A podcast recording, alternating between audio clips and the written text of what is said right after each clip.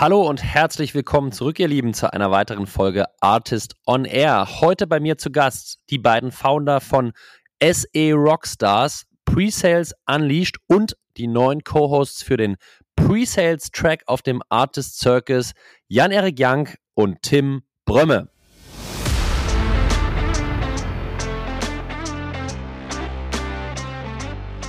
Für mich gibt es bei Kommunikation zwei ganz entscheidende Elemente. Das eine ist äh, Zuhören und zwar aktives Zuhören. Also wirklich diese Fähigkeit zu entwickeln, sich komplett auf das Gegenüber einzulassen. Also ich bin voll bei dir. Ne? Ich habe nicht diesen inneren Dialog in meinem Kopf und überlege schon, ah ja, ja, so und so kann ich deine Probleme in meiner Software lösen und bla bla, sondern ich höre dir wirklich zu. Und danach kommt der zweite Skill mit rein und dann nehme ich das Gehörte und versuche mit dir in den Dialog einzusteigen, weil ich sinnvolle Fragen stelle, weil ich aber auch zu einem gewissen Zeitpunkt anfange, so ein bisschen meine Expertise reinzugeben, weil du sollst ja auch einen Mehrwert von der Kommunikation haben. Also ich will da nicht nur absaugen, sondern ich möchte auch was reingeben. Und das klingt so banal, aber meiner Erfahrung nach ist gerade dieses aktive Zuhören wirklich sehr, sehr, sehr schwierig und du musst das immer wieder trainieren. Und es fängt halt mal mit dem Mindset an zu sagen, ich lasse mich mal bewusst auf diese andere Person ein.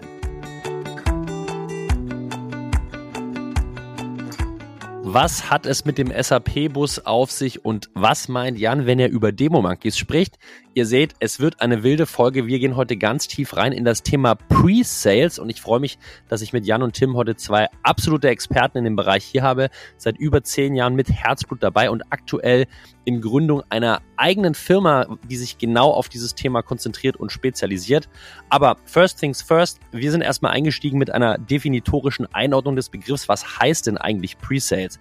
Ab welcher Unternehmensgröße und Phase sollte Pre-Sales eine Rolle spielen und welche Aufgaben sollte man im Presales verankern, welche vielleicht nicht. Wir haben uns angeguckt, welche Rolle eine gute Discovery und eine noch bessere Demo spielen, haben uns die Zusammenarbeit zwischen AEs und Solution Engineers angesehen und noch viele, viele spannende weitere Themen rund um das, rund um den äh, Pre-Sales, äh, den Pre-Sales-Fokus abgearbeitet. Ich kann euch sagen, extrem lehrreich, extrem viel Neues. Wer sich mit dem Thema noch nicht viel beschäftigt hat, der sollte auf jeden Fall reinhören in diese super spannende Folge mit Tim Brömme, Jan Erik Jank und mit mir Julius Göllner. Let's go!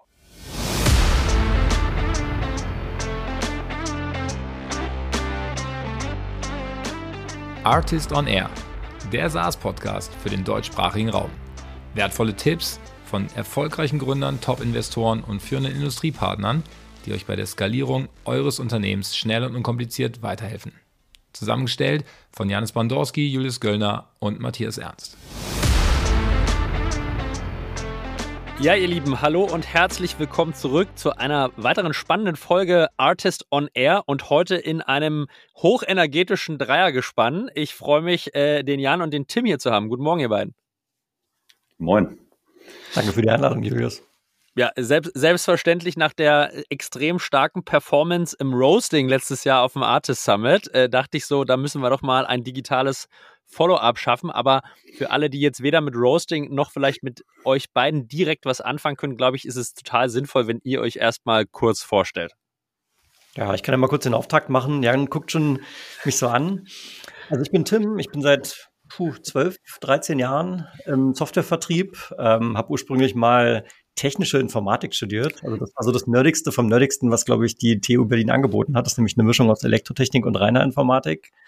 So, und äh, bin dann aber recht schnell äh, in meinem ersten Job neben einem Vertriebskollegen gesessen. Äh, und das war meine erste Station und somit konnte ich dann technische Expertise und so wirtschaftliches Denken so ein bisschen verknüpfen. Und das hat mich dann die letzten 13 Jahre auch nicht mehr losgelassen.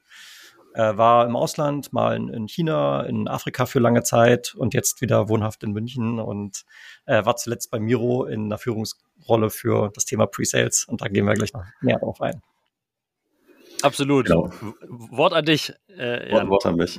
Ja, also ich bin, äh, ich bin Jan. Ich war mal ähm, äh, 2012 bei einem Mittelständler und wir haben äh, Software gebaut und Software verkauft und Software betreut. Und äh, ich hatte dann die Möglichkeit, äh, zu Salesforce zu gehen, also meine erste amerikanische Firma, und habe dann dieses ganze Thema Softwarevertrieb und Presales, was Tim gerade schon gesagt hat, noch in einer ganz neuen Welt und ganz neuen Dimension kennengelernt. Und seitdem bin ich total dedicated äh, zu Pre-Sales, war dann noch bei, bei anderen Cloud-Companies, äh, zuletzt auch, auch bei SAP. Genau, und äh, mein Herz schlägt äh, für Pre-Sales.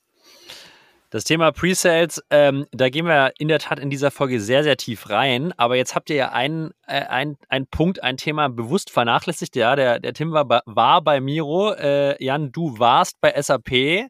Ähm, seid ihr beide arbeitslos aktuell? Ich habe mich tatsächlich am 31.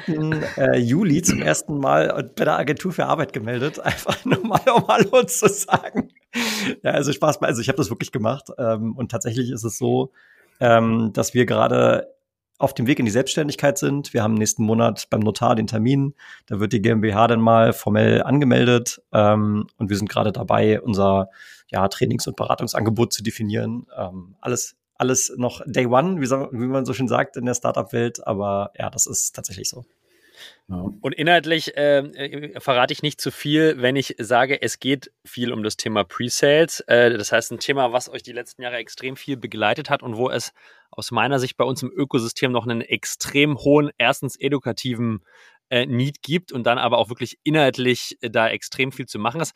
Aber bevor wir sozusagen da jetzt reingehen, glaube ich, erfordert es erstmal eine, eine definitorische Klärung. Wenn, wenn Leute das erste Mal von Pre-Sales hören, dann denken sie sich ja, okay, was passiert im Form Vertrieb, Marketing? Äh, ist Pre-Sales denn Marketing, ihr Lieben?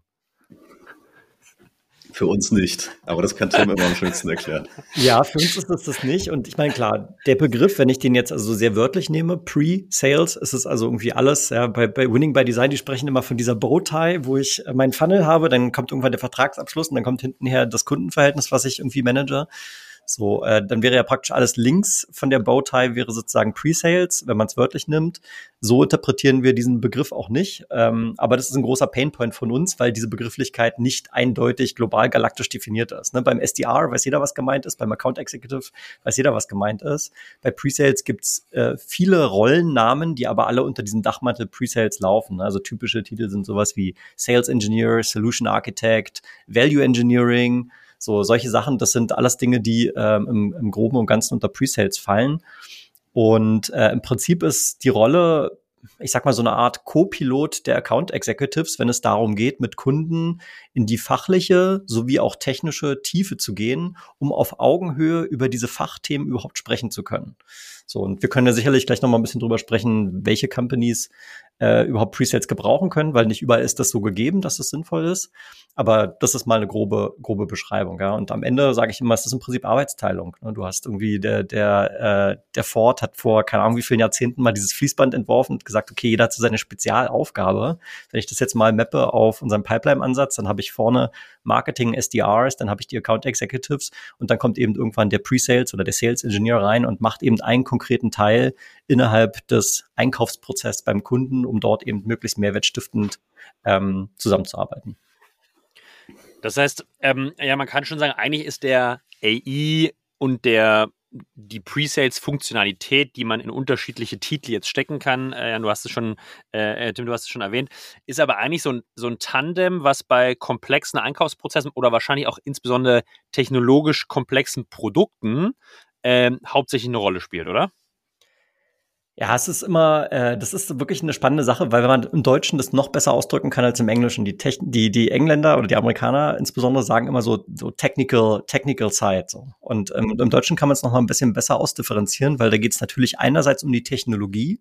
Das heißt, der Sales Engineer hat natürlich tiefes Interesse über die Softwaretechnologie, die wir verkaufen über, über die, die Möglichkeiten für den einzelnen User bis hin zur Integration und alles dazwischen. Gleichzeitig, und das ist die zweite Dimension, die aber mindestens genauso wichtig ist, eben die fachliche Seite. Das heißt, wenn wir beim Kunden sind und dann über beispielsweise einen Produktionsprozess sprechen, dann hat das was mit Logistik zu tun, mit Warenwirtschaft. Das sind ja sehr umfangreiche und anspruchsvolle Themen.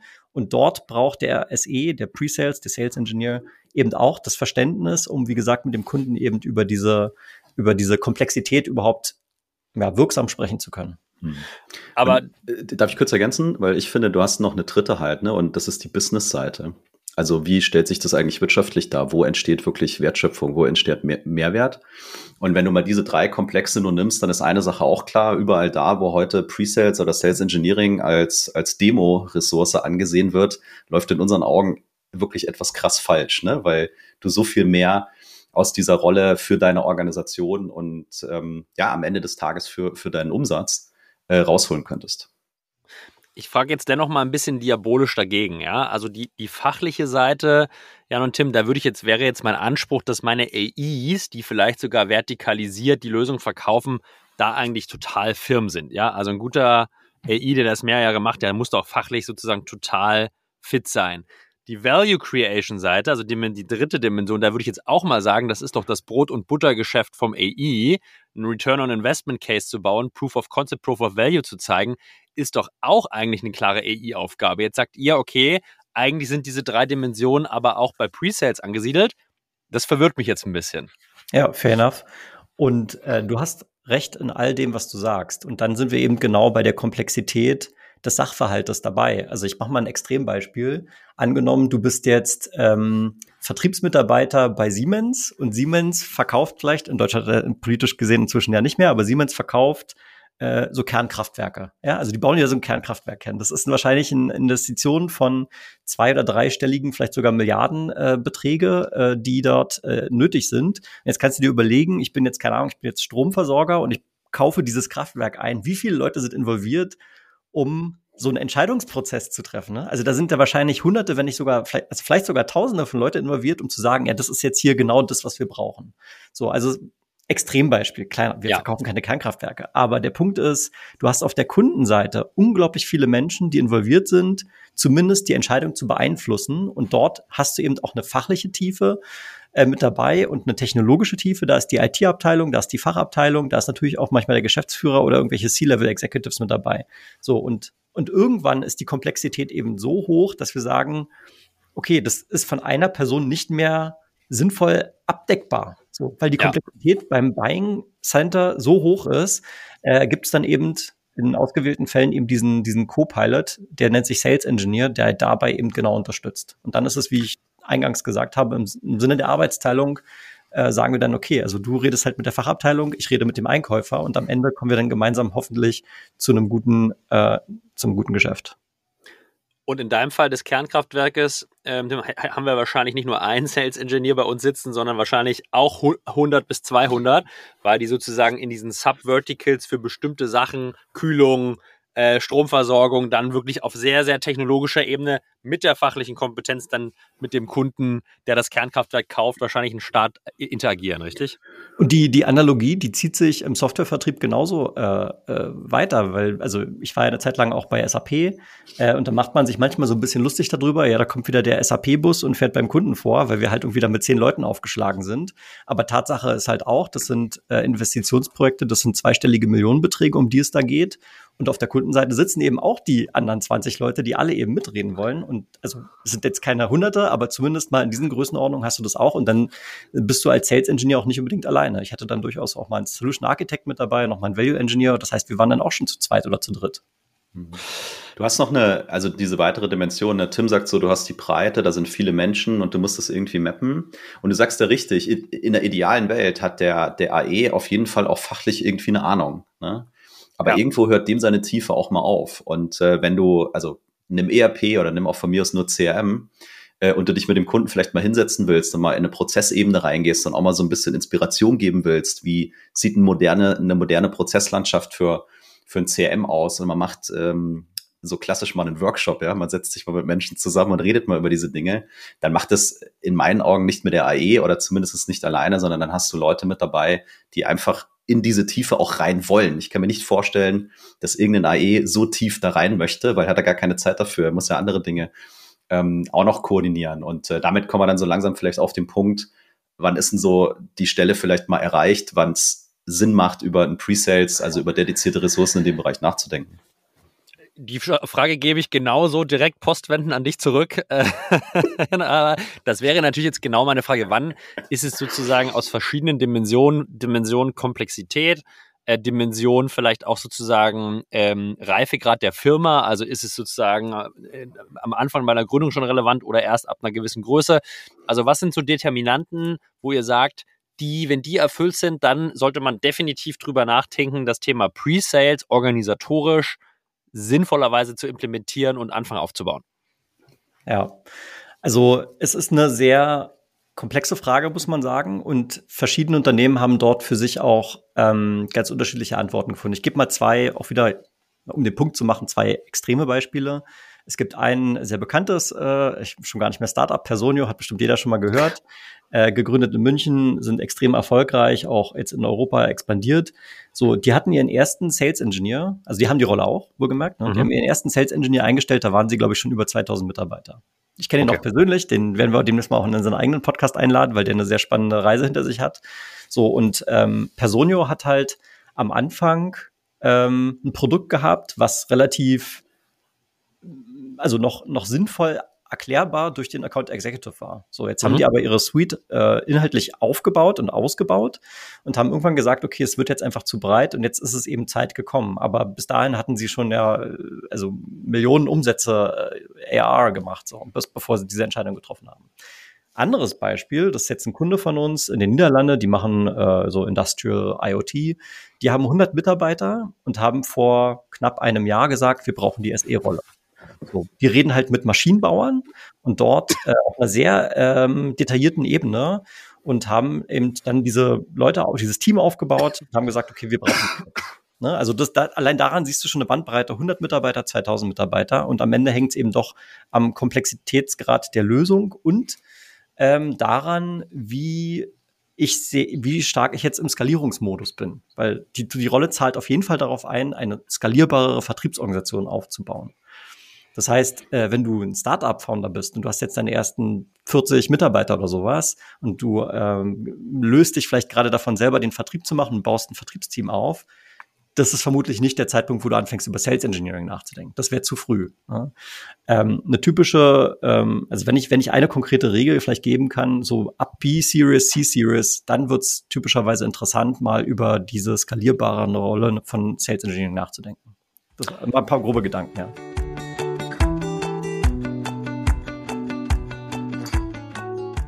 Ja, ihr Lieben, ihr habt es vielleicht rausgehört, Presales steckt in Dach immer noch ein wenig in den Kinderschuhen. Deswegen freue ich mich umso mehr, dass Jan und Tim sich bereit erklärt haben, auf dem Artist Circus nächstes Jahr im April einen eigenen Presales-Track zu ownen und als Co-Host den Circus mitzugestalten. Am 19. April nächsten Jahres wird der Artist Circus in Berlin Premiere feiern, das erste Learning und Development Festival für Sales und Customer Success Teams in ganz Europa. Freut euch auf einen ganzen Tag voller Training, Motivation, Wettbewerb und natürlich jede Menge Spaß. Mit über 100 Masterclasses und Workshops könnt ihr euren Pre-Sales-Teams, AEs, BDRs, SDRs und Customer Success Managern das beste Training des Jahres bieten und wertvolle Insights von den Top-Performern der Tech-Industrie gewinnen. Ein Besuch auf dem Artist Circus ist ideal geeignet als Incentive oder Spiff für eure Teams in Q4 oder Q1 als Team-Event oder Jahres- oder Quartals-Kickoff. Wir freuen uns auf euch und alle Infos gibt's auf www.artist-circus.com. Jetzt geht's weiter mit dem Pod.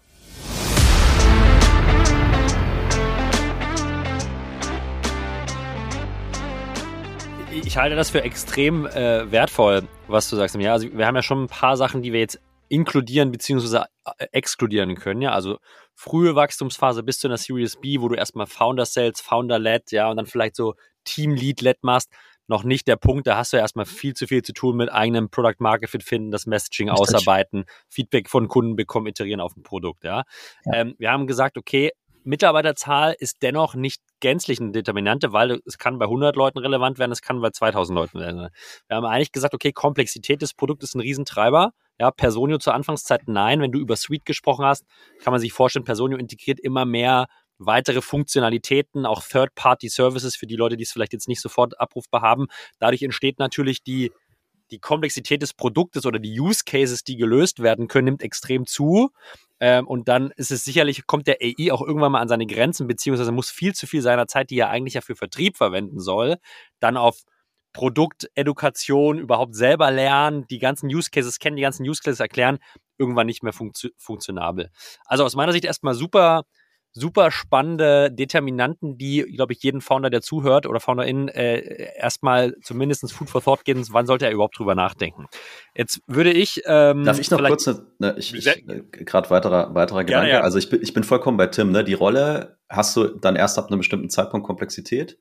Wenn du dir aber mal das Skillset von Presales anguckst, ne, also so tiefe Discovery, äh, Dinge gut verknüpfen können, Value Creation und natürlich auch die Demo, dann sind es ja zu dem Zeitpunkt alles Dinge, die der AI irgendwie mitmacht in, in so einem Startup in, in diesen Phasen vorher. Also äh, ein, ein Preset Skillset, glaube ich, kannst du auch in dieser Phase ganz stark profitieren. Und da können die Companies durchaus drüber nachdenken, so was braucht es denn, um zu konvertieren? Ne? Also wo habe ich einen, wo habe ich einen Hebel? Ist die Demo ein Hebel? Vielleicht. Ist Discovery ein Hebel? Vielleicht. Und dann lass uns gucken, dass wir da unsere Leute auch entsprechend trainieren, schulen, ausbilden und coachen, ja, ähm, weil auch das wird helfen für Skalierung und Wachstum und, und, und Conversion. Also das eine ist die Rolle, das andere ist das Skillset und ich glaube, das Skillset kannst du schon deutlich früher gebrauchen, auch in einem AI-based Startup. Dem stimme ich komplett zu, aber da trete ich direkt mal gegen, beziehungsweise bitte dich mal tiefer reinzugehen, Jan, weil ich glaube sozusagen das Skillset ist euch natürlich, die viele Jahre da tätig sind, total klar. Ich glaube, den Zuhörern hier ist es nicht sofort er ersichtlich. Also wenn wir über Sales Engineers sprechen, was ist eurer Sicht ein relevantes Skillset und was sind das für Leute, die da arbeiten, vielleicht auch als Advice? Also wo bekomme ich dann Leute her? Was sind das für Profile, die diese Skills vielleicht initial mitbringen? Ja, wo fangen wir an, Tim? auf jeden Fall fängst du mal an, weil Thema Menschen ist auf jeden Fall mal dein Spielplatz, ja. ja. Also wir fangen vielleicht mal an mit, wo kriegst du die her? Und ähm, also ich glaube, es gibt zwei große, zwei große Einstiegspunkte. Die mhm. eine Überlegung ist, ich hole mir sozusagen jemanden, der dieses SE-Skillset schon, schon lange hat, also der, der diese, also der kann eine gute Demo machen, der kann eine gute Discovery machen, der ist ein super Kommunikator, der kann Mehrwert irgendwie darstellen, der ist äh, stark im Storytelling, solche Sachen. Und SE in dem Falle, Jan, steht für Sales, Sales Engineer. Sales Engineer ja? oder Solution Engineer. Genau, so, nur dass genau. wir hier sozusagen ja, den, nee, alle das abholen. Ist gut, das ist gut. Wir sind ja auch in unserer, in unserer kleinen Bubble, Bubble da drin. Also du guckst sozusagen auf dieses äh, Pre-Sales äh, Skillset und dann hast du die Aufgabe, du musst ihm natürlich deine Fachlichkeit beibringen aus deiner Industrie und so weiter ähm, äh, und so fort. Und ich glaube, wenn du mit dem Thema startest, dann ist es auf jeden Fall sinnvoll, dir jemanden zu holen, der eben von dem Skillset eine Ahnung hat. In der späteren Phase sagst du vielleicht, okay, wir haben diese Expertise schon aufgebaut. Und dann ist es mir vielleicht lieber, ich hole mir jemanden aus der Fachlichkeit, ja, weil du vielleicht mhm. irgendwie an Maschinenbauer verkaufst oder, oder, oder. Und dann holst du dir bewusst jemanden aus der Industrie, der die Industrieexpertise mitbringt, der mit den Leuten schnacken kann, weil er die Sprache versteht. Und den muss ich dann vielleicht eben in die Richtung Pre-Sales Skillset ausbilden. Das habe ich dann aber schon da. Ähm, und da strugglen, glaube ich, heute viele, weil wir treffen auch viele gerade mittelständische Kunden, die sagen, ja, ich will beides in einem. So. Mhm. Und die sind halt ultra schwer zu finden. Ja, wenn du gerade Glück hast, läuft da halt jemand, äh, keine Ahnung, in Automotive rum mit 20 Jahren Erfahrung und macht schon 10 Jahre Pre-Sales. Dann ist die Frage, ob du den bezahlen kannst. So, also du musst dich irgendwo ein bisschen entscheiden, wo, ähm, wo legst du den Schwerpunkt, ja, und wo findest du die Leute? Also natürlich entweder in etablierten Softwareunternehmen zum Beispiel, die halt diese Rolle schon lange haben und lange ausgebildet haben, und dann hast du gerade jemanden, der vielleicht mal was Neues ausprobieren will, oder eben in der Industrie Schrägstrich äh, Quereinsteiger. Ne? Also ich habe ganz tolle Leute schon äh, getroffen, die vorher SDR, BDR waren, aber die einfach so eine Affinität haben und die haben Bock und die wollen da tiefer rein. Ja, go for it. Ja. Ähm, Professional Service, Leute, die Implementierung machen, die eben eine tiefe technische Expertise haben. Kann auch funktionieren. Und wichtig ist immer, guck dir den Menschen an und sei dir bewusst, was du brauchst, was passt auch zu deiner Kultur und was willst du als Ergebnis hinten haben. Und dann musst du halt gegen den Menschen matchen, ob, ähm, ob das passt. Ne? Es macht keinen Sinn, irgendwie einen lahmen Hund zum Jagen zu tragen. Das macht keinen Sinn. Perfektes Zitat und Aufhänger für die Folge, ja. Äh, lass uns dennoch einmal kurz über die Skills sprechen. Du hast gesagt, okay, lass, wir fangen an mit, okay, wo finden wir die Leute? Aber ich glaube, es ist auch nochmal wichtig zu verstehen, was sind denn wirklich ganz konkret die Eigenschaften, wo ihr denkt, die einen sehr guten Sales Engineer, Solution Engineer von nicht so guten unterscheidet? Ich, ich fange mit einem an, ja, und Tim kann dann kann, kann, kann ergänzen. Also ich, ich nenne ihn mal, ich mache mal die Klammer Kommunikation, nenne ich es mal. Und für mich gibt es bei Kommunikation zwei ganz entscheidende Elemente. Das eine ist äh, Zuhören, und zwar aktives Zuhören. Also wirklich diese Fähigkeit zu entwickeln, sich komplett auf das Gegenüber einzulassen. Also ich bin voll bei dir. Ne? Ich habe nicht diesen inneren Dialog in meinem Kopf und überlege schon, ah ja, ja, so und so kann ich deine Probleme in meiner Software lösen und bla bla, sondern ich höre dir wirklich zu und danach kommt der zweite Skill mit rein. Und dann nehme ich das Gehörte und versuche mit dir in den Dialog einzusteigen, weil ich sinnvolle Fragen stelle, weil ich aber auch zu einem gewissen Zeitpunkt anfange, so ein bisschen meine Expertise reinzugeben, weil du sollst ja auch einen Mehrwert von der Kommunikation haben. Also ich will da nicht nur absaugen, sondern ich möchte auch was reingeben. Und das klingt so banal, aber meiner Erfahrung nach ist gerade dieses aktive Zuhören wirklich sehr, sehr, sehr schwierig und du musst das immer wieder trainieren. Und es fängt halt mal mit dem Mindset an zu sagen, ich lasse mich mal bewusst auf diese andere Person ein ne? und nehme erstmal auf und dann gebe ich was zurück. Kommunikation wäre ein Skill. Ja. Und dann spiele ich den Ball mal direkt rüber äh, zu Tim. Äh, was, was noch? Also ganz wichtig, ganz klar auch die technische Affinität, dass man also Lust und Freude daran hat, sich mit komplexen Sachverhalten tief auseinanderzusetzen. Das heißt, ähm, wie wir ja schon besprochen haben, klar, der Komplexitätsgrad unserer Softwarelösung ist dann mal mittel bis hoch. Das heißt, ich kann dort drin viele Dinge tun. Jemand, der Lust hat, sich da mal hinzusetzen und vielleicht auch mal zwei Stunden einfach mal ausprobiert, der versucht, das zu verstehen äh, und dabei Freude empfindet, das zu verstehen, ist sicherlich eine ganz wichtige Grundvoraussetzung, um den Job gut machen zu können. Mhm. Und das geht aber natürlich dann immer Hand in Hand und darum mache ich hier äh, Two for One sozusagen. Äh, die technische Affinität ohne eine wirtschaftliche Grundausbildung sozusagen bringt dir halt auch nur wenig. Du brauchst im Prinzip immer diese Balance zwischen Technologie und Wirtschaftlichkeit und dann am Ende beim Kunden. Und das ist eine kundenzentrierte Rolle, das muss man ganz klar sagen. Wir sind beim Kunden, wir machen vor dem Kunden die Discovery und die Demo und was alles so anfällt. Und dort gilt es natürlich insbesondere darzustellen, warum bestimmte Technologie einen wirtschaftlichen Mehrwert leistet. Also wie wird morgen ein Prozess einfacher, kürzer, effizienter, kostengünstiger äh, oder wie können wir Risiken reduzieren oder was auch immer dann die Lösung am Ende tut. Ne? Also diese, diese Balance zu schaffen zwischen Wirtschaftlichkeit und Technologie ist eine der Schlüsselfähigkeiten für den Erfolg im Sales Engineering. Sehr gut. Jan, gibt es weitere Aspekte, wo du sagst, hey, die sollte man zumindest auf dem Schirm haben? Ja, es, es, es gibt so viele. Ne? Ich versuche mal die ja. Brücke, weil also jeder denkt, glaube ich, bei, bei Pre-Sales, Sales Engineering auch, ja, das sind doch die Leute, die hier die Demo machen, ne? Und die, die können eine total geile Demo machen und so. Und es ist auch so, ne? Wir können eine total geile Demo machen. Aber wichtig ist der Weg dahin. Und jetzt nehmen wir mal, äh, um wieder zurück zur Kommunikation zu kommen, nehmen wir mal so ein Szenario, du bist im Dialog mit deinem Kunden und dann steigst du in ein Gespräch ein und der erzählt irgendwas und, und du fragst ihn sowas wie, was ist denn gerade euer wichtigstes Ziel im Vertrieb, ne? Um es mal ganz banal zu halten. Und dann sagt der Kunde, ja, Transparenz, das ist gerade das Wichtigste für uns. So. Und jetzt stell dir vor, du hörst hier auf hier auf mit Fragen und mit Zuhören. Was kannst du dann in deiner Demo machen? Ne? Dann zeigst du dein super buntes, colorful Dashboard und alles ist shiny und so. Aber die Frage ist, welchen Mehrwert hat das für den Kunden? Weil die Zahlen und die KPIs und so weiter, die da stehen, die haben vielleicht gar nichts mit dem zu tun, was er eigentlich will. So, jetzt hast du Transparenz gehört und dann gehst du mal rein und sagst, also was heißt für dich denn Transparenz? Ne? Für, für was braucht ihr das? Ja? Und dann entsteht so ein Dialog und am Ende haben wir rausgefunden, ja, eigentlich geht es um Effizienz und Produktivität in der Organisation und das Ganze irgendwie so ein bisschen steuern zu können. deswegen muss ich wissen, wie funktionieren meine Kanäle und wo verbraten wir Zeit und wie können wir das optimieren. Und wenn ich das weiß, dann zeige ich nicht nur ein buntes Dashboard, sondern dann zeige ich auf einmal einen Prozess und Dinge, die einen Impact haben auf das, was der eigentlich haben will. So, also Neugier steckt damit drin, wieder diese Dialogfähigkeit, Kommunikation und dann eben diese Transferleistung hinzukriegen. Ah, das ist euer Ziel. Es geht euch um Produktivität. Und wie packe ich das jetzt in so einen Storyflow und letztendlich auch in irgendwas, was ich dann am Bildschirm zeige, wo ihr wirklich, wo die Kinnlade runtergeht und sagt, ja, genau, das, das, das ist es. Und die Kunst ist eben, dass du eigentlich nur ganz wenig klicken musst und ganz wenig zeigen musst und dir aber sehr viel Gedanken gemacht hast, wie erzählst du diese Geschichte und wie erzeugst du diesen, ja, ultimativen Impact für deinen, für deinen potenziellen Kunden. Und da verlieren sich oft viele, weil die fangen schon an zu bauen und ja, da kann ich das Feature noch zeigen und hier und so weiter. Nee, zwei Schritte zurück, mach dir mal einen Plan und dann wirst du schnell merken, habe ich verstanden, was das Ziel ist vom Kunden? Ja, okay, ich weiß es gut. Und was zahlt da drauf ein? Und alles andere, was nicht drauf einzahlt, lässt du in der Demo auch einfach weg. Ja? Also nicht diese Sache mit, ja, wir hätten aber hier noch so einen Knopf, der ist schön, ja. Nee, braucht's gar nicht. Mach das, was es braucht, damit wirst du überzeugen, damit holst du den Kunden ab.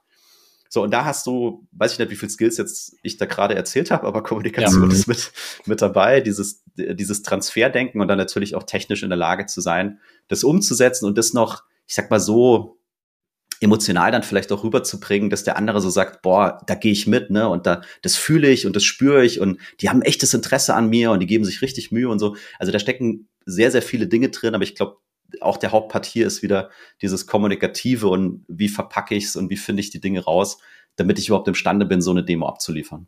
Ja. Wir sagen auch ganz gerne, Pre-Sales ist eine Performance. Wenn wir beim Kunden sind, dann gilt es, zu dir eine Performance abzuliefern, die eben durchaus ähm, naja, die, die Begeisterung erweckt. So, also das ist auch ganz wichtig, äh, das mitzubringen. Ja. Finde ich eine sehr spannende Denkweise, dem so drüber nachzudenken. Den Aspekt der, der, der offenen Fragestellung, der Kommunikation, der Exploration der, der wirklichen Needs, ja, das ist, glaube ich, einer, der ist universell fürs gesamte Sales-Team extrem wichtig. Ja, also ich sehe immer wieder äh, Teams, also sowohl SDAs als auch AIs, die genau wie du sagst, Qualifizierung nach irgendwie zwei Fragen zu Band oder drei aufhören und dann in die Präsentation ihrer, ihres Pitches gehen, in die Vorstellung der, der Präsentation generisch 20 Folien, ja, und ohne wirklich genau wie du sagst, überhaupt ein Verständnis zu entwickeln auf Detailebene zwei, drei, vier und fünf. Was sind denn die Treiber hinter der ersten Antwort? Was sind denn die Motive sowohl auf der Unternehmensseite, aber auch auf persönlicher Seite, ja, was, was, was treibt denn persönlich mein Gegenüber die Persona? Der Karriere machen, ist der gerade kurz davor, seinen Arbeitsplatz zu verlieren, will er sich äh, mit einem Projekt irgendwie nach vorne bringen? Wer sind denn sozusagen seine Alliierten im Unternehmen? Wer sind vielleicht diejenigen, die es schwierig geht abzuholen? Also ähm, sehr, sehr spannendes Thema. Ich glaube, es ist ein Thema für eine eigene Folge, ja, Discovery und Kundenqualifizierung. Die können ähm, wir gerne machen. Genau, genau die, die, können wir auf jeden Fall, sollten wir auf jeden Fall machen. Ich würde jetzt mal vielleicht, um das, das Thema einmal noch äh, von einem abstrakten Niveau zu einem ganz konkreten Beispiel zu bringen, euch vielleicht bitten mal äh, einen Case mit mir gemeinsam durchzuspielen. Und zwar äh, ein Kunde kommt äh, rein, wird vom SDA an einen AI übergeben. Wir gehen mal davon aus, wir haben eine Firma mit einem komplexen Produkt, was ihr gleich selber mal äh, auswählen könnt. Ihr habt sicherlich ein, ein, gutes Beispiel. Und wir haben den AI und wir haben den Solution Engineer, die jetzt den Kunden vom SDA übernehmen. Der hat den vorqualifiziert. Wir wissen so ein paar Sachen. Und wie kann man sich jetzt vorstellen, dass der AI und ein Solution Engineer zusammenarbeiten? Was machen die jetzt über den Prozess? Vielleicht habt ihr ein ganz, ganz konkretes Beispiel, äh, aus eurer Vergangenheit, gerne SAP, gerne Miro, äh, was Sinn macht, wo wir einmal so ein bisschen allen ZuhörerInnen sagen können, okay, so läuft dann das Zusammenspiel zwischen, zwischen vielleicht diesen zwei Funktionen dann mal in einem ganz konkreten Beispiel ab. Mhm. Äh, kann ich gerne mal den, den Auftakt machen. Also ähm, typischerweise, also ich nehme mal ein Beispiel aus meiner Seismic-Zeit, da war ich ja selber noch Individual Contributor im, im Sales Engineering und ähm, da gab es also dann so, ich hatte eine Führungskraft, die gesagt hat, hey Tim, ich habe hier, unser Vertrieb hat eine, eine SE-Kapazität angefragt, eine Ressource sozusagen. Ähm, hast du noch Zeit und, und Lust? Hier ist der Kunde und so weiter. Habe ich gesagt, alles klar, gehen wir dahin. Das erste, mhm. was passiert ist, dass ich mich mit dem Account Executive mal hingesetzt habe, um mal zu diskutieren, so warum glauben wir eigentlich, dass hier ein guter Deal vorliegt. Ähm, also mhm. ich habe ihn sozusagen äh, natürlich auf meine freundliche Art und Weise mal genötigt, mir den Deal intern mal zu verkaufen. So, das ist schon auch der erste Punkt, wo wir den Beitrag von Sales Engineering sehen, weil wir wollen eben nicht, dass es gibt so, ein, so, eine, so, ein, so ein Begriff, der kursiert in unserer Bubble, so der Demo-Monkey. Ja? Das Schlimmste, was du machen kannst, ist, dass der Sales Engineer der Demo-Monkey wird. So. Und das, genau das, was ich jetzt gerade sage, zahlt eben darauf ein, das nicht zu werden. Nämlich indem die Sales Engineers selber anfangen zu schauen, okay, glaube ich hier selber an diesen Deal. So, das heißt also, wir haben uns zusammengesetzt, wir haben geschaut, okay, mit wem hast du, mit wem haben wir den Termin? was ist die Erwartungshaltung des Kunden für diesen Termin und wie können wir den Termin gemeinsam gestalten. Das heißt, der erste Punkt war das, das Zusammensetzen und das Abstimmen mit dem Account Executive. So, typischerweise purzelt dann da vielleicht bei raus, okay, ist es jetzt ein Discovery-Termin oder ist es vielleicht schon ein Demo-Termin? Idealerweise haben wir erstmal einen Discovery-Termin. Da stehen wir vor der Herausforderung, dass wir dem Kunden vielleicht auch Discovery erstmal schmackhaft machen müssen. Weil typischerweise, das ist eigentlich so das Marketing- und Funnel Problem, was Jan und ich durchaus kritisch sehen. Auf allen Software-as-a-Service-Webseiten steht sowas wie Book a Demo. Das heißt, mhm. ist schon eine gewisse Erwartungshaltung gesetzt, dass er jetzt gleich die Demo sieht. So. So, das heißt, beim Kunden die Erwartungshaltung vernünftig mal zu managen, okay, bevor ich jetzt hier meine global galaktische Software auspacke und dir sämtliche 10.000 Funktionen zeige, lass uns mal kurz bitte darüber sprechen, was ist denn für dich relevant, warum reden wir überhaupt miteinander? So, das heißt also diese Abstimmung, welche Fragen stellt der AE, welche Fragen stellt der SE, wie können wir technisch und fachlich sozusagen uns untereinander aufteilen, ähm, und, und wie können wir das Gespräch gut gestalten. Das war ja sicherlich der erste Punkt. Dann haben wir vielleicht diesen Discovery Call gemacht. Ich halte das jetzt mal oberflächlich, um mal so durch so ein ja. Engagement durchzugehen. Da haben wir den Discovery Call gemacht. Ich habe dann typischerweise, keine Ahnung, drei oder vier Seiten äh, DIN A4 Notizen gemacht in der Zeit und habe mir überlegt, okay, was könnte jetzt also für diesen konkreten Kunden eine, eine, gute Lösung sein, ein gutes Mehrwertversprechen, was mit seinen Themen, die er sie sieht, äh, gut resoniert. So, der AE würde dann sicherlich äh, auch zurückgehen, würde sich mal überlegen, okay, wie können wir hier den Pitch äh, aufsetzen, wie können wir ein gutes Mehrwertversprechen ableiten. Ich würde vielleicht zurückgehen, mir würde mir eine Story überlegen, würde eine Demo-Umgebung aufbauen, die genau mhm. auf diese Anwendungsfälle einzahlen, die der Kunde uns im Discovery Call genannt hat. Und dann haben wir idealerweise natürlich nochmal eine Abstimmung. Das heißt, AE, SE kommen wieder zusammen. Wir sprechen unsere gemeinsamen Approach durch, wir teilen uns das Meeting auf. Vielleicht gibt es da so eine Form von Anmoderation, nochmal die Problemstellung da nochmal richtig reingehen, äh, um dem Kunden nochmal abzuholen, okay, haben wir dich wirklich gut verstanden und sind das die Probleme und willst du die lösen und was ist die Konsequenz, wenn du sie nicht löst, um eben auch diese, diese Dringlichkeit zu schaffen und die, den, die die Motivation, da eine Veränderung zu schaffen. So, und, und dann kommt vielleicht dann auch eben mal der Teil, wo man dann in eine Demo einsteigt. Das übernimmt dann sicherlich der, der SE, angereichert mit, mit, mit Wirksamkeit. So, und ja, ich meine, und das ist dann Rinse and Repeat, ne? Also bei komplexen ja. Kaufszenarien, ich meine, bei Seismic gab es durchaus auch mal Opportunities, die haben wir nach äh, einer Runde dann geclosed. Das heißt, wir haben eine Demo gemacht und dann war der Deal drin. Das sind dann Tickets vielleicht bis 50k oder so. Und wenn du dann eher in die Enterprise-Richtung gehst, wo dann äh, Tickets mal 200, 300, 500k groß werden, dann brauchst du dann sicherlich noch eine dritte, vierte, fünfte Schleife, je nachdem, wie viele Leute wir abholen müssen und überzeugen müssen. So. Und dann also ist aber Bitte, Jan. Ja, ja da, darf ich drei, drei Sachen vielleicht ergänzen? Ähm, also, alle, ne, alles richtig, ne? Ähm, erste Anmerkung, um vielleicht da noch ein bisschen, bisschen was reinzugeben. Äh, wir sehen immer eine, eine Unterscheidung zwischen Qualifizierung und Discovery. Beides ist super mhm. wichtig, aber es ist nicht das Gleiche. Dafür mhm. Bewusstsein zu haben in der Company, insbesondere zwischen dem AE und dem SE, ist super wichtig, ne? Weil sonst gibt es so Fälle, ja, Discovery habe ich schon gemacht, komm einfach schnell, mach deine Demo as usual und dann ist es super. Und dann kannst du davon ausgehen, es wird nicht gut sein. Ähm, die zweite Geschichte, vielleicht fragt sich jetzt äh, der oder die ein oder andere, äh, ja, wie äh, Presales-Requesten, äh, Bürokratie und was sind das für ein Zeug?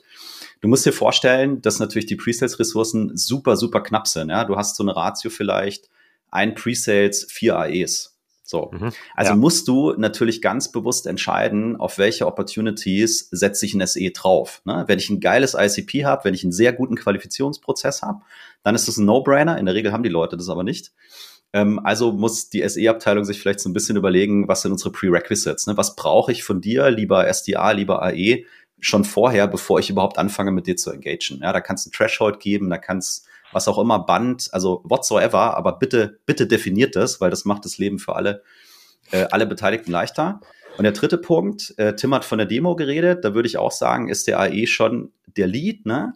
Aber was ich also bitte nicht sehen möchte, ist, dass der AE dann hinten in der Ecke sitzt und am besten noch am Handy spielt und unbeteiligt ist, weil du hast ja einen riesen Benefit, wenn du zu zweit bist. Du kannst dir Bälle hin und her spielen, du kannst es authentischer machen, du kannst geile Story erzählen. Also die SEs sollten bitte die AEs mit einbinden, sehr aktiv. Und die AEs sind herzlich eingeladen, äh, sich auch an diesem Demo-Pitch entsprechend mit, mit zu beteiligen. Ja? Und dann hast du eine viel stärkere Wirkung auch auf, auf, auf den Kunden. Ja? Also wenn da das Zusammenspiel noch funktioniert, dann bist du einen großen Schritt, äh, hast einen großen Schritt nach vorne gemacht mit deiner Organisation. Ich glaube, das war sehr, sehr veranschaulichend, äh, ihr beiden, um mal zu verstehen, okay, wie kann so ein Prozess aussehen und um das vielleicht zusammenzufassen, brauche ich nur mal kurz auf deinen Pullover zu schauen, Jan. No Disco, no Demo. Ja, also um wirklich nochmal die Wichtigkeit herauszustellen, Discovery first, Demo second, ja. Und genau wie du sagst, wenn man so auf Webseiten guckt, ist das eigentlich an vieler Stelle sehr, sehr falsch schon dargestellt, ja. Ähm, bringt mich so ein bisschen zu generellen Marktverständnis oder der Frage, wo, wo stehen wir denn eigentlich mit Presales so hier im, im deutschen Raum und im europäischen Raum äh, versus USA? Weil genau die Punkte, die ihr gerade angesprochen habt, lassen, lassen ja bei mir die Vermutung entstehen, ja, so richtig verstanden haben die Leute eigentlich noch nicht, was, was Presales ist und wie relevant das an vielen Stellen ist. Also wie seht ihr so, wie seht ihr so das Ökosystem und den, den Stand hier in, im, im Dachraum?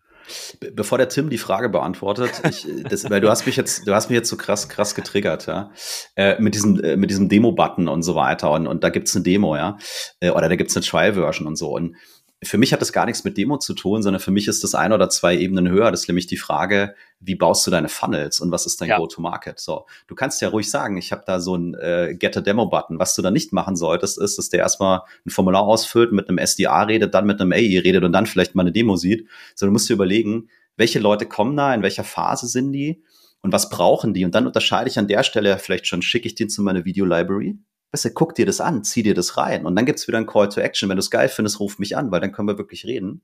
Und dann kommen Leute, die haben eine andere Maturity, die wollen direkt reden, weil die sind schon informiert, die haben vielleicht eine Referenz oder so, so. Und das muss ich mir überlegen und dann muss ich ganz vorne, und das ist dann ja Marketing oder eben Go-to-Market, überlegen, wo schiebe ich diese verschiedenen ähm, äh, potenziellen Kunden halt rein und wie hole ich sie so ab, dass meine Organisation skaliert und effizient läuft und die aber genau das kriegen, was sie brauchen zum, zum, zum jeweiligen Zeitpunkt. Und das, glaube ich, machen die wenigsten. Ne? Weil die haben diesen Button und dann ist der Prozess halt immer der gleiche, egal wer du bist das führt ja zu einer total übergeordneten Problemstellung, wie du sagst. Es ist ja eigentlich sozusagen die Frage, ist mein Go-to-Market Sales-led only, ist er Product-led oder ist es eine Mischung, ein powervoller Layer als, aus Product-led und Sales-led, wo du eine Differenzierung der Kundensegmente vornimmst und je nachdem, wo der User in der Journey ist, den, wie du gerade sagst, in bestimmte Kanäle schickst und in bestimmte Journeys. Ich glaube, das ist aber sozusagen echt die Königsdisziplin und ich sehe da die, die wenigsten, die das beherrschen, sozusagen diese Systeme beide sauber und miteinander äh, interagierend aufzusetzen. Aber du hast völlig recht, ja. Äh, wenn man, wenn man ganz scharf und sauber drüber nachdenkt, muss, muss man genau so drüber nachdenken. Ich würde jetzt mal an der Stelle trotzdem den Punkt äh, trotz Absolut. Trigger in deinem Kopf hier Absolut. setzen und zurückgehen nochmal zu meiner, zu meiner letzten Frage. Ähm, nämlich so ein bisschen, wo, wo sind wir, wo sind wir sozusagen in der Evolution von Presales, äh, vielleicht Dach versus USA? Ja, also ich glaube, es ist tatsächlich der Klassiker. Die USA ist ja in vielen Belangen uns einfach ein paar Jahre äh, voraus. Ne? Das fängt schon mit Wagniskapital an äh, und, und hört auf mit, was ist eigentlich das Verständnis von Vertrieb? Äh, auch bei uns in Deutschland hat Vertrieb immer noch so eine Wahrnehmung, so, hm, so ein bisschen anrüchig und so weiter. Und die Versicherungsberater sind wahrscheinlich alle schuld, keine Ahnung. Und ähm, ich würde jetzt nicht sagen, dass Presales ein anrüchiges Image hat. Das Problem ist noch viel schlimmer. Keiner weiß, dass es das überhaupt gibt. So. Und in den USA hast du durchaus ähm, Communities, da haben ähm, auch ich sag mal, gute Bekannte von uns hatten äh, vor zwei, drei Jahren die Idee, wir bauen mal eine Pre-Sales Community auf, Pre-Sales Collective. Das ist sicherlich die global größte Community, die es überhaupt gibt. Aber also 95 Prozent der Mitglieder dort kommen aus den USA. So, obwohl ja. sie endlich eine weltweite Community sind. Und Jan und ich versuchen im Prinzip seit fünf Jahren auch über den Podcast und über Social Media so ein bisschen diese, diese Awareness für die Rolle zu schaffen, zu verstehen, wann brauche ich das und dabei zu unterstützen und führen eben die Gespräche dazu. Aber es gibt noch viel Aufklärungsbedarf. Ähm, und ich meine, jetzt ist natürlich das Thema Wagniskapital auch in Deutschland seit einiger Zeit mal irgendwie angekommen. Und ich glaube, dass wir uns noch tiefer damit zukünftig auseinandersetzen werden. Und die USA sind uns voraus. Das ist einfach so. Jan, magst du was ergänzen da? Oder? Kann, kann, kann ich nichts hinzufügen. Es gibt, es gibt viel zu tun, äh, was das ja. Thema Presets in Deutschland und, und, und, und Europa äh, angeht. Und ich glaube, wir sind auf einem guten Weg und es gibt viele tolle Dinge, die da auch in Zukunft noch kommen, die da einen großen Beitrag leisten werden. Jetzt gibt's ja, jetzt gibt's ja trotzdem aus meiner Wahrnehmung ein kritisches zeitliches Moment. Ja, es, ihr sagt sozusagen, okay, wir sind noch relativ hinten dran, aber äh, ihr beide, und ich kann jetzt wirklich sagen, ihr beide seid diejenigen, die mich überhaupt mit dem Thema Pre-Sales mal intellektuell in Verbindung gebracht haben über die letzten Jahre. Ihr sagt jetzt nach sehr, sehr sicheren, erfolgreichen und sicherlich monetär auch spannenden Konzernkarrieren oder Karrieren bei großen Scale-Ups, ist ein guter Zeitpunkt, jetzt den Schritt zu gehen, sich selbstständig zu machen. Ähm, holt mich und uns doch einmal ab, why now? Ja, und was ist euer Go-to-Market? Also wie, was werdet ihr die nächsten Monate, Jahre, was, was können wir von euch erwarten? Was werdet ihr machen? Also, ich glaube, dass unsere Entscheidung, in die Selbstständigkeit zu gehen, ähm, nur sekundär durch die Entwicklung des Marktes geprägt sind, wobei ich jetzt schon glaube auch, dass wir kein schlechtes Timing haben. Es ist primär eigentlich dadurch geprägt, dass wir gemerkt haben, aus dem Hobbyprojekt Podcast und dann vor weniger als zwölf Monaten haben wir mal so ein, so ein physisches Produkt hier gelauncht. Ja, du hast ja auch eine Kopie davon, Julius, unser, unser Disco-Deck, ne? also ein physisches Kartenprodukt, was im Mega Prinzip geil. Kann ich nur, kann ich jedem empfehlen, der zuhört, ist wirklich, äh, sollte auf jedem Schreibtisch eines AIs oder SDAs legen, aus meiner Sicht. Kann ich wirklich nur empfehlen. Also und ohne, ich habe jetzt hier keine Shares oder Revenue-Anteile, da muss ich dazu sagen, ja. Also es ist wirklich, äh, äh, ist wirklich, ist wirklich eine große Empfehlung. Da, danke für das, für das Lob auf jeden Fall. Und, äh, und wir haben einfach gesehen, gerade was eben das Thema Discovery angeht, da gibt es einen großen Need, haben dieses Produkt gelauncht und haben gemerkt, es kommt einfach sehr, sehr gut an. Also wir waren innerhalb von kürzester Zeit mit unserer ersten Charge, waren wir einfach ausverkauft und haben null Euro für Marketing ausgegeben. So. Und äh, parallel dazu, ähm, durch eben Podcast und Social Media kamen auch hier und da einfach mal Leute auf uns zu und haben gesagt, hey, wir haben hier ein Thema, könnt ihr uns unterstützen? So haben jetzt ja ein bis zwei Hände voll Bestandskunden, würde ich mal sagen, die uns nicht nur einmal, sondern vielleicht auch schon ein zweites Mal irgendwie für irgendwas beauftragt haben. Und dann war für uns die Frage, okay, also machen wir jetzt Corporate 40 Stunden die Woche und dann abends und Wochenende unser Hobbyprojekt mit den ganzen Sachen, die da kommen. Oder sagen wir, komm, wir geben jetzt mal Vollgas und gucken mal, was passiert, wenn wir es mal richtig machen. So, und äh, am Ende ist dann die Entscheidung für Zweiteres gefallen und jetzt sind wir hier. Jetzt haben wir schon viele inhaltliche Themen angesprochen. Ähm, was, was sind so eure Fokusthemen, die ihr in den nächsten Monaten sozusagen jetzt in eurem Go-to-Market erstmal in den Mittelpunkt stellen werdet?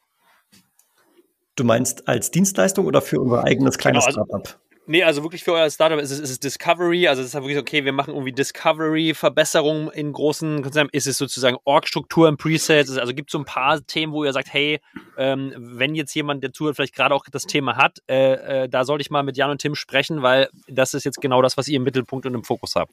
Ja, also ist einfach beantwortet. Ähm, mittel- und langfristig werden wir sicherlich breiter uns aufstellen. Im ersten Schritt ist Discovery für uns das Thema, wo wir den ja. größten Hebel sehen, wo wir auch einfach glauben, äh, sehr viel relevante Erfahrung mitbringen zu können. Mhm. Äh, wir haben durch das Discovery, äh, durch das Cisco Deck natürlich schon eine gewisse Sichtbarkeit äh, und auch eine Assoziation des Themas mit unseren äh, Gesichtern sozusagen geschaffen. Und darum wird unser erstes ähm, ja, Produkt, wenn du so willst, unser erstes, äh, unser erstes Angebot ein Discovery-Training sein. Okay, bin ich sehr gespannt. Äh, ja, ja, Jan sagt ja, ja. Ja, also ich, ich, ich, ich, gehe da, ne, Tim, Tim ist, äh, weil äh, Tim baut es äh, hauptsächlich ja gerade auch, deswegen ja. glaube ich, ist er da, ist er da so tief äh, drin und verwurzelt. Wenn du es eine Ebene höher ziehst, ne, dann, äh, sag ich mal, sehen wir uns einfach als äh, zwei Leute, die eine sehr hohe Expertise zum Thema Presales für, für B2B-Softwareunternehmen mitbringen. Ja. Äh, und wir deren äh, Pre-Sales oder Sales Engineering Teams und Organisationen einfach helfen wollen, ihre Vertriebsperformance am Ende des Tages äh, nach oben zu kriegen. Und es geht drum, zum einen geht es auf jeden Fall um Spaß in dieser Rolle, um mehr Spaß in dieser Rolle, ja, aber es geht auch knallhart, die Winrates nach oben zu kriegen und begeisterte Kunden zu haben. Und in dieser in diesem Dreigestirn äh, glauben wir, dass du es gut hinkriegen kannst. Ja, und darunter bauen wir zwei Säulen. Die eine Säule heißt Beratung, Consulting und die andere Säule heißt Training. Und das erste Training, was wir bauen, ist Discovery, weil wir fest davon überzeugt sind, dass da halt ein mega Hebel ist ähm, ja. für, für diese Organisation. Jetzt gibt es sicher den einen oder anderen Zuhörer, ZuhörerInnen, die äh, vielleicht in der SDA, in der EI-Position ist und auf einmal Interesse haben äh, zu dem, was ihr gerade gesagt habt. Oder vielleicht auch der ein oder andere äh, FounderIn, die gesagt haben, hey, ich habe im Team jemanden, der ist irgendwie in der Rolle als SDA oder EI jetzt gar nicht so gut aufgehoben, dem, der, dem macht das gar nicht so Spaß, aber der ist technisch extrem stark. Was würdet ihr denen raten? Wie kann man sich dem Thema inhaltlich ein bisschen näher, ein bisschen mehr Wissen dazu generieren, ein bisschen mehr Verständnis sozusagen erlangen über diese Stunde, die wir jetzt hier machen, um, um einfach da noch mal ein bisschen mehr Gefühl zu bekommen, hey, könnte das für mich was sein? Könnte das für jemanden aus einem meiner Teams was sein? Könnte der so eine Rolle auch übernehmen? Hm. Also Jan und ich, wir durften mal mit einem der ich nenne es mal Vordenker aus den USA, der Chris Wyatt, äh, mal zusammenarbeiten. Der hat nämlich ein Buch geschrieben und wir haben das auch für den deutschen Markt übersetzt und angepasst. Ähm, ich glaube, da, also das Ding hast du eigentlich an einem Wochenende durchgelesen. Das hat keine Ahnung, 200 Seiten oder was, aber es ist echt fluffy geschrieben mhm. ähm, behaupte ich. Und also das mal zu lesen, ist, glaube ich, ein großer Beitrag, ist eigentlich eine super, ein super Einstieg in das Thema, der leicht verdaulich ist, aber danach wirst du ein gute, gutes Grundverständnis haben, was Presales bedeutet, ob es für dich persönlich was ist oder ob es auch für dich äh, und deine Organisation was ist, ähm, für dein Go-to-Market-Team. Ja. Ist ergänzend, also wir haben so eine kleine Resource-Liste, ne? Das ist so ein, so ein Google Doc, den Link können wir dir geben, kannst du in die Show Notes packen. Da sind Buchempfehlungen drin, da sind Leute drin, denen du auf LinkedIn followen kannst und, und angucken kannst. Da ist die, die Presets Collective Community drin, da sind auch noch andere Libraries drin, wo es, wo es wirklich nur um, um Presets geht. Das schaffst du nicht in einem Wochenende. Aber das sind auf jeden Fall gute, gute Ressourcen, die du dir, die du dir angucken kannst, ja. Und dann glaube ich, kriegst du, kriegst du ein Gefühl dafür. Und für den Individual Contributor, also für den SDA, der jetzt also sich denkt, so, hm, gibt's da mehr? Geh damit raus. Ne? Also geh zu deinem Manager oder deiner Managerin, sprich das an, äh, mach dir selber mal einen Plan, warum triggert dich das? Was, was fasziniert dich daran? Was bist du bereit reinzugeben in diese Rolle und was willst du raushaben aus so einer Rolle?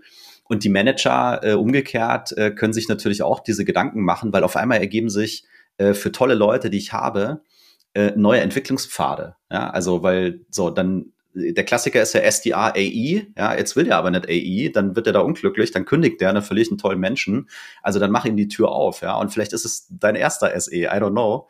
Ähm, also ich, offen, offen sein und, und, und um die Ecke denken und vor allem halt mit den Leuten reden und sprecht über eure Bedürfnisse und eure Wünsche und, und das, was euch am Herzen liegt. Und ich hoffe, ihr trefft auf der Gegenseite auf jemanden, der zuhört. Ähm, und dann wird meistens ja was Gutes draus. Ich habe so ein bisschen das Gefühl, Tim, dass ich eine, eine Ahnung bekomme, warum, äh, warum Jan die People-Themen macht und die, äh, die, die per personenbezogenen Themen. Also freut mich sehr. Wir packen natürlich äh, den Link äh, in die Show Notes. Also das heißt, für alle, äh, die da Interesse haben, weiter reinzugehen, schaut da rein.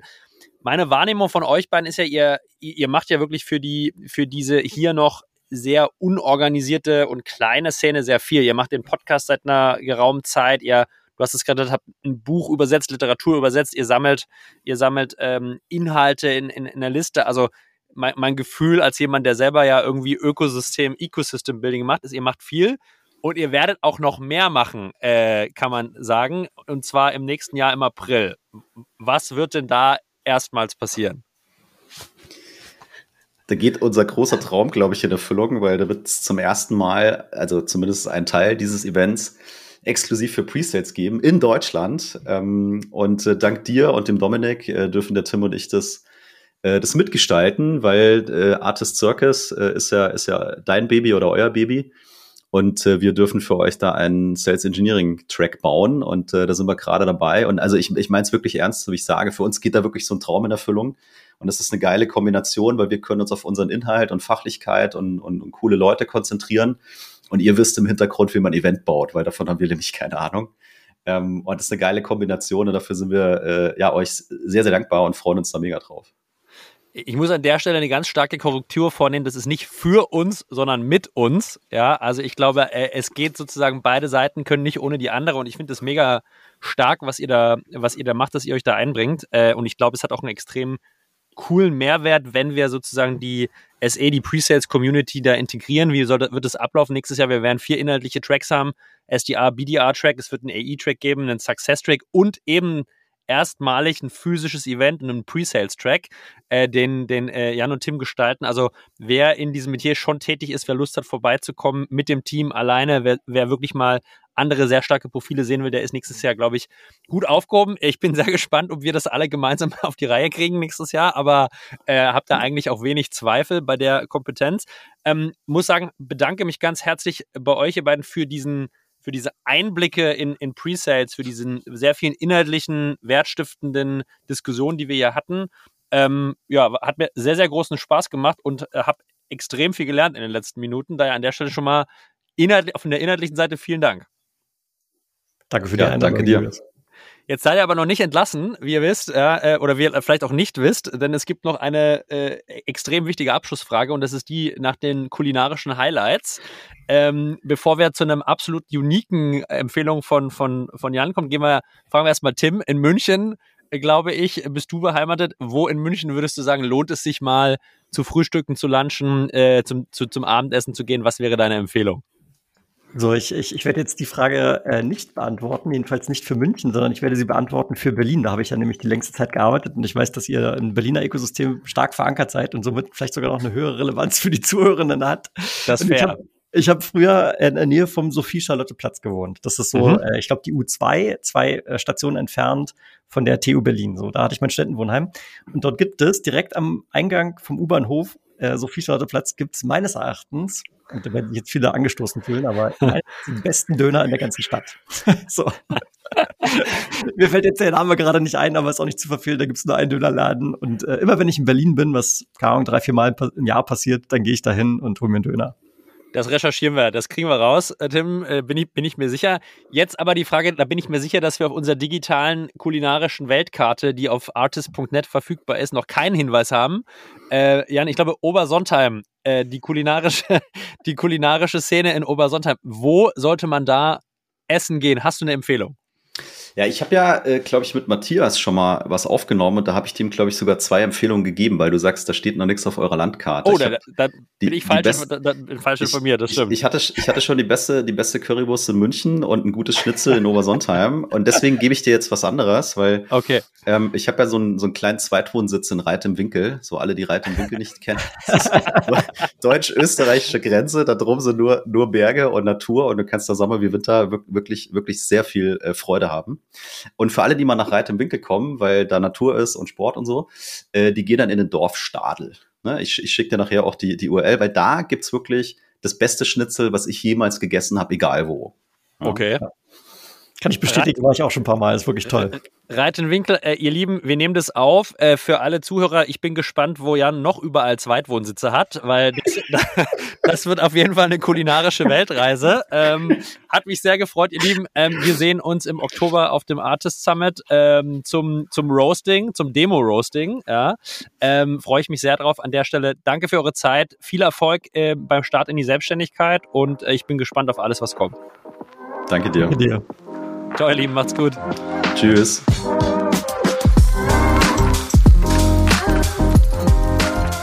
Ja, ihr Lieben, das war's für diese Woche. Vielen Dank fürs Zuhören und äh, liebe Grüße von mir an dieser Stelle. Wenn ihr Feedback für uns habt, dann äh, gerne an mich direkt per LinkedIn oder an ähm, julius at artist.net. Wir freuen uns über eine Bewertung von euch im Podcast-Shop eurer Wahl und natürlich übers Weiterempfehlen. Und an dieser Stelle noch ein kurzer Hinweis auf den Summit am 12.10. Alle Investorenticket, alle 100 Seats sind verkauft. Das heißt, wir werden ein volles Lineup haben der weltbesten SaaS-Investoren hier in Berlin. Solltet ihr also mit eurer Company in den nächsten sechs bis zwölf Monaten in eine Funding Round gehen wollen und jetzt schon mal Kontakte knüpfen, jetzt schon mal die persönlichen Beziehungen aufbauen wollen, dann ist es jetzt höchste Zeit. Schaut auf unsere Website www.artist.net und holt euch eins der letzten Tickets für FounderInnen. Das war's von mir, von Jan-Erik Jank, Tim Brömme und Julius Göllner. Viel Spaß und wir hören uns.